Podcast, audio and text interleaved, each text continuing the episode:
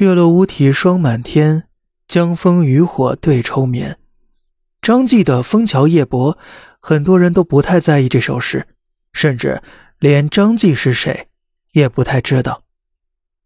在那个群星璀璨的大唐，李白、王维、白居易他们才是毫无争议的诗坛巨星，连日月的光辉都更愿意向他们倾斜。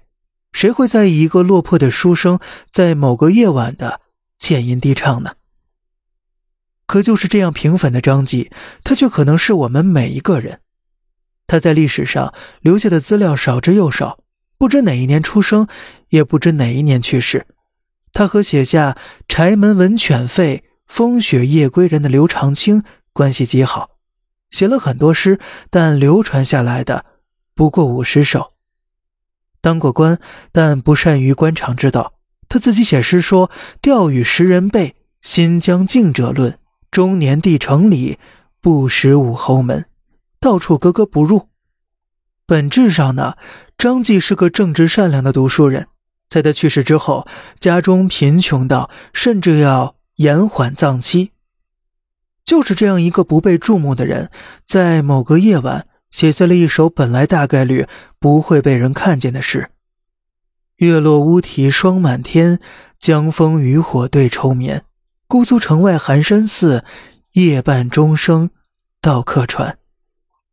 这首诗的画面感极强。那一刻，我们似乎看见了张继，看见了那个在摇摇晃晃夜船上的旅人，看见了那个耿直快意却与世格格不入的才子，看见了那个经历安史之乱四处漂泊的身影，而那个身影中，也有我。月亮已经落下。我将船停靠岸边，乌鸦时鸣，枫叶渔火辉映，天地悠悠，好像只有我一个人。卧在船舱，辗转反侧，心想：原来不知不觉到了姑苏啊！盘算着离家已经有很长时间了，又嘀咕着哪天能跟亲友重逢呢？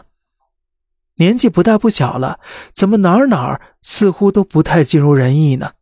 心爱的人，此刻又该在哪儿？姑苏的夜静的可怕，而家里就不会这样。就这样胡思乱想，现实和幻觉盘坐一起打趣，过去与未来亦在今天击掌。恰是如此，寒山寺钟声阵阵，打破了所有孤独的遐想，又好像正是因为有了这钟声，才完整了这份孤独。宋代大文豪欧阳修在读到这首诗时，调侃张继，说他胡说。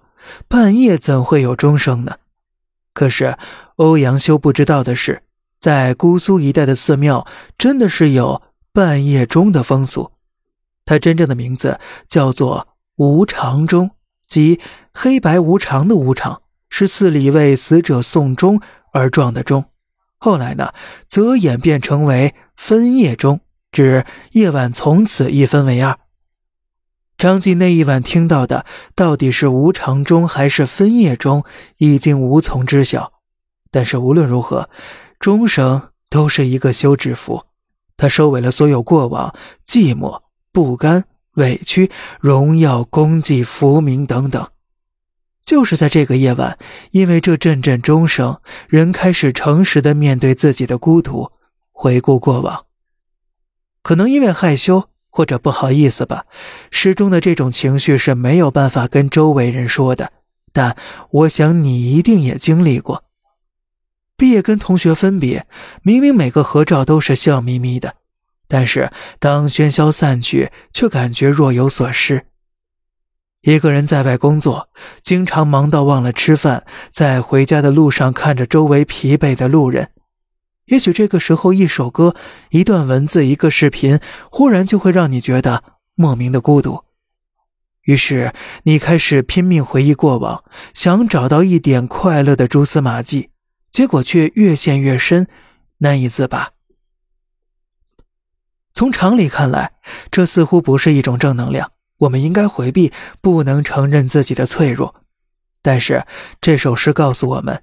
其实我们每个人都是星夜赶路的旅人，无论富有贫贱、美貌丑陋，总有一个夜晚，我们不得不诚实的面对孤独，对自我的审问。